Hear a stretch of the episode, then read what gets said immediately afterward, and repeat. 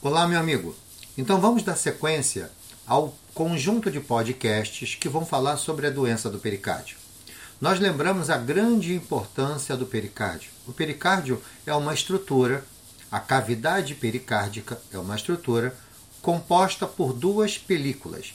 Uma película chamada visceral, que se apresenta fina e serosa, e uma película parietal, que é uma película firme e fibrosa.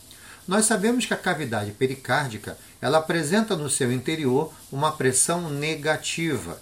E como a pressão é negativa, ela favorece o fenômeno diastólico, ou seja, a pressão negativa do pericárdio ajuda a manter um enchimento adequado da câmara ventricular esquerda e da câmara ventricular direita. Nós sabemos que essa cavidade pericárdica ela possui um líquido de lubrificação. Esse líquido geralmente não deve ultrapassar 25 a 50 ml. A partir do momento que esse líquido ultrapassa esses valores, eu posso ter um líquido fisiológico aumentado, eu posso ter já derrame pericárdico. Mas veja, é muito importante que a gente entenda um pouco a função do pericárdio. Alguns livros dizem que o pericárdio tem múltiplas funções, mas às vezes ele não define com cuidado cada uma delas. Veja, a primeira função do pericárdio é limitar a expansão das câmaras cardíacas. A partir do momento que eu tenho um saco que envolve o coração, ele consegue limitar o enchimento dos ventrículos. Isso é muito importante porque, a partir do momento que eu não limito o enchimento ventricular, eu posso fazer com que haja regurgitação mitral com volumes muito grandes. Então, essa limitação ao enchimento dos ventrículos direito e esquerdo também é uma função do pericárdio. E veja, a partir do momento que a gente limita esse enchimento, nós vamos evitar que aconteçam regurgitações valvares excessivas. Então, é muito importante o pericárdio nessa nesse controle da expansão, da expansão das câmaras cardíacas. Nós sabemos que existe o que nós chamamos de interdependência ventricular, ou seja, o ventrículo direito ele tem uma dependência do ventrículo esquerdo. Então, o que, que significa isso? A partir do momento que você aumenta o fluxo que adentra as cavidades direitas, isso faz com que diminua o fluxo que adentra as cavidades esquerdas. E assim Consequentemente, se eu, por exemplo, inspirar profundamente, eu aumento o retorno venoso, faço com que o fluxo tricúspide aumente, e esse volume tricúspide aumentado, sem haver um aumento do tempo de diástole, faz com que a velocidade da onda E do fluxo tricúspide aumente, assim como aumenta as velocidades também do fluxo pulmonar.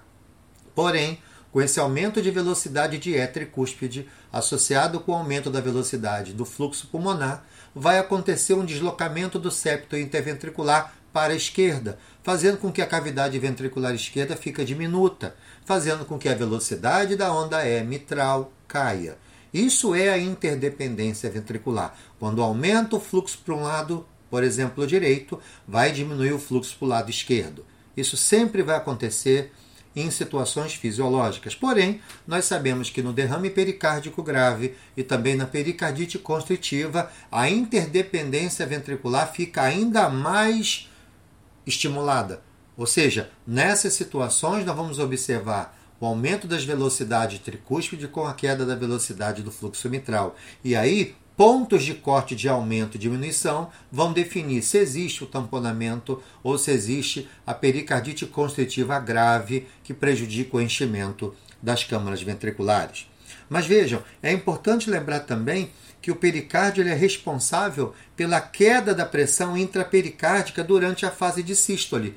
E se ele faz com que a pressão intrapericárdica caia durante a sístole, isso favorece o enchimento das câmaras atriais. E nós sabemos que quando o ato esquerdo e ato direito aumentam de tamanho, aumentam o seu volume, favorece uma diástole melhor, havendo uma transmissão de uma boa quantidade de sangue da cavidade atrial para a cavidade ventricular, tanto esquerda quanto direita. Outra coisa importante, o pericárdio também ele é responsável por reduzir a fricção entre o folheto parietal e visceral, durante a movimentação cardíaca. Lembrem, o pericárdio também é uma barreira mecânica à infecção, ele tem uma ação imunológica, porque dentro dessa estrutura nós temos agentes ativos e também existe o que nós chamamos de ação vasomotora. E lembrem que o pericárdio também neutraliza os efeitos da respiração e da mudança de posição. Sabemos da grande importância do ecocardiograma inicialmente como uma ferramenta de primeira linha. Sabemos da importância da tomografia computadorizada e também da ressonância nuclear magnética. Lembrem que o ecocardiograma sempre será o exame de primeira linha na avaliação do pericárdio. Lembrem que o exame é disponível em quase todas as unidades hospitalares. O custo-benefício ajuda a entender como padrão ouro da investigação das complicações do processo inflamatório do pericárdio, não utiliza radiação, não existe riscos e você pode avaliar esse exame em qualquer lugar. Mas lembre, a tomografia computadorizada e a ressonância nuclear magnética também são muito importantes. No caso da tomografia computadorizada, ela pode avaliar doenças extracardíacas, ela pode avaliar outras doenças associadas. No paciente, por exemplo, com pericardite constritiva, a tomografia deve ser feita para o planejamento pré-operatório.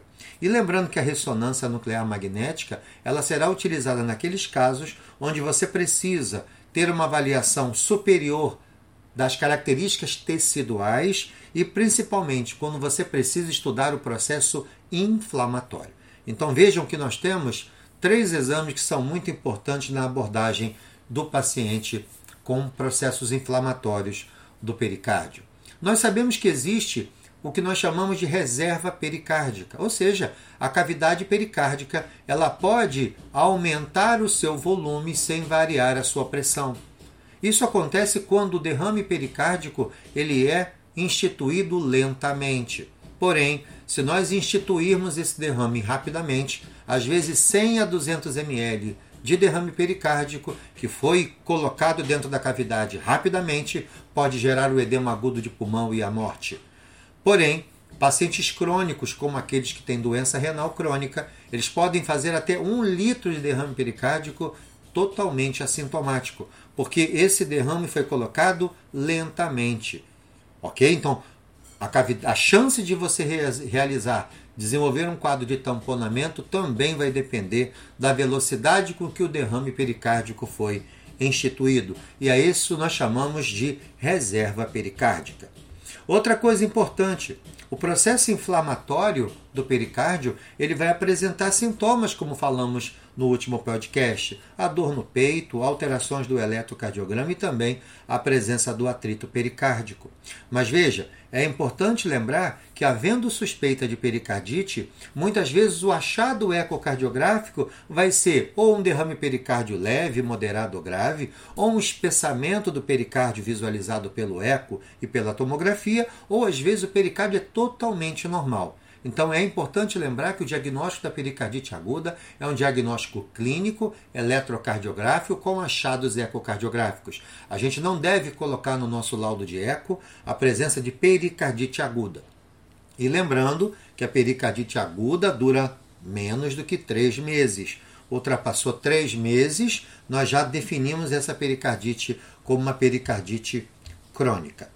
Temos que lembrar também as causas de pericardite aguda. Existem causas virais, bacterianas. A tuberculose é um fator de risco importante para pericardite, tumores, processos inflamatórios, por exemplo, os pacientes que tiveram infarto e desenvolvem a síndrome de Dressler, uremia, doenças do colágeno, após cirurgia cardíaca, todas essas situações podem gerar a inflamação do pericárdio.